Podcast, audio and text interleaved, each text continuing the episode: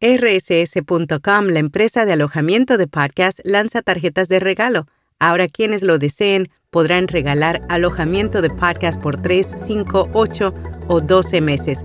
Para obtener más información o comprar este regalo original, haz clic en las notas. Notipod hoy, un resumen diario de las tendencias del podcasting. Estrategias para despertar el entusiasmo por podcasting en nuevos mercados. Además, la aplicación de Podcast Castro puede estar muriendo y Apple y Spotify revelan cuáles fueron los podcasts más populares en 2023.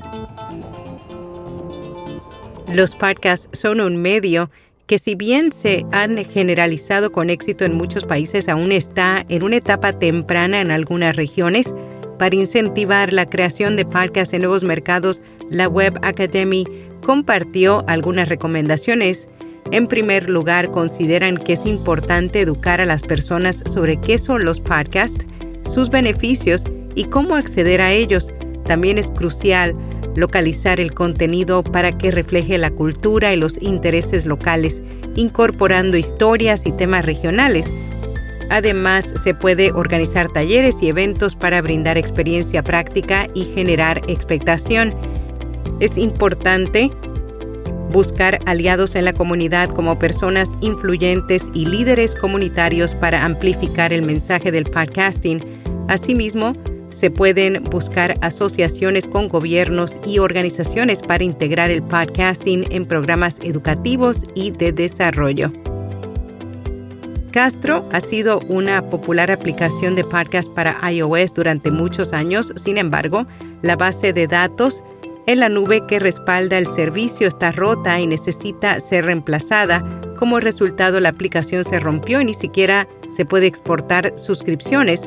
A través de un tweet, la compañía reveló que están en proceso de configurar un reemplazo de la base de datos, lo que les podría llevar algún tiempo.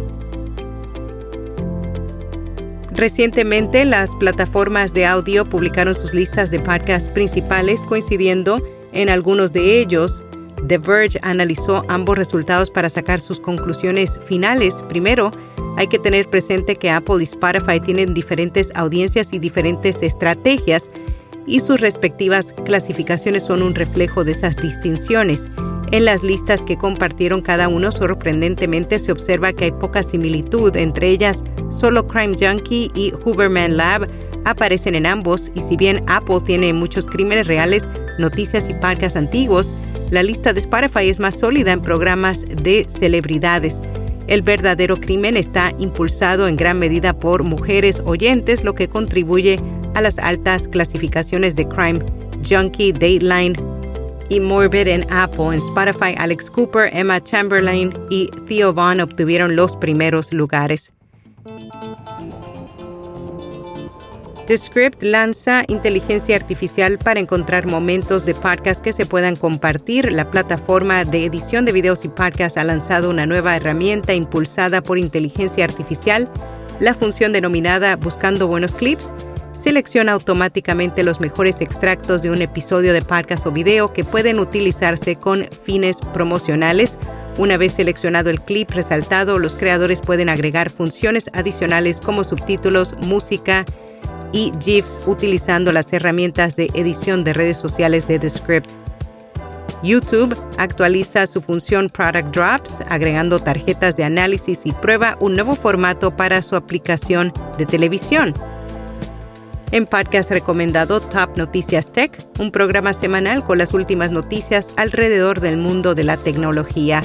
Conversaciones, entrevistas y novedades desde Tesla hasta Apple. Y hasta aquí, no tipo doy.